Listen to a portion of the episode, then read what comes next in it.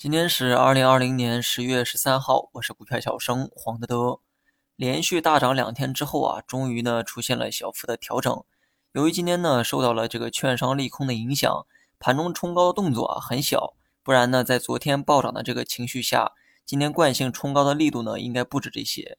券商的利空啊，当然是来自国金和国联的合并告吹。那么停牌之前啊，两家券商呢分别用这个涨停收尾。结果呢，复牌后啊，合并呢告吹，券商合并呢，在今年呢被提及了很多次哈。由于第一次传言是中信系的合并，结果呢，整个券商呢带领市场啊走了一波小牛行情。但我呢还是之前的那个观点哈，券商再怎么合并，结果呢还是券商，它又不是什么创新变革，本质并没有什么变化。道理呢很多人都懂，只是券商在市场的角色呢比较特殊，所以传言四起的时候。人们对市场的表现呢也开始啊变得乐观一些，那么这才导致七月份的大盘呢出现了一轮暴涨。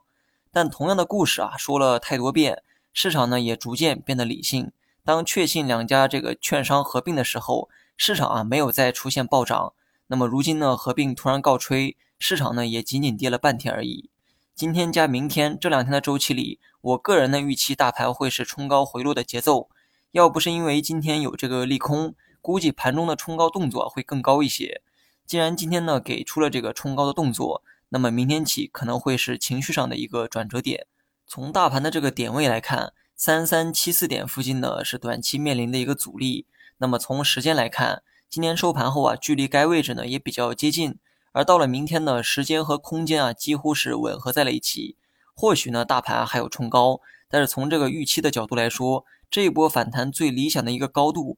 我个人呢，先看到三三七四点附近，再高的位置啊，即便是有，我也不会去贪，多赚少赚点都无所谓哈。重要的是大体趋势把握住了就好。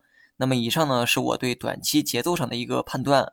至于大盘整体走势呢，我认为啊，没有什么问题。放假前呢，我就强调过，大盘十月份的表现可以乐观一点去看。九月份呢，我一直建议拿着这个两三成底仓就可以，整体是防守的一个操作策略。那么到了十月份，我认为呢可以增加一点仓位，有好的标的呢可以选择加点仓，整体呢控制在五成以内就好。但切记哈，不要去追高，等出现回调的时候再去加仓。踏空了没关系，底仓在里面也能喝一点汤。但追高被套的话，很影响接下来的一个投资情绪。好了，以上全部内容，下期同一时间再见。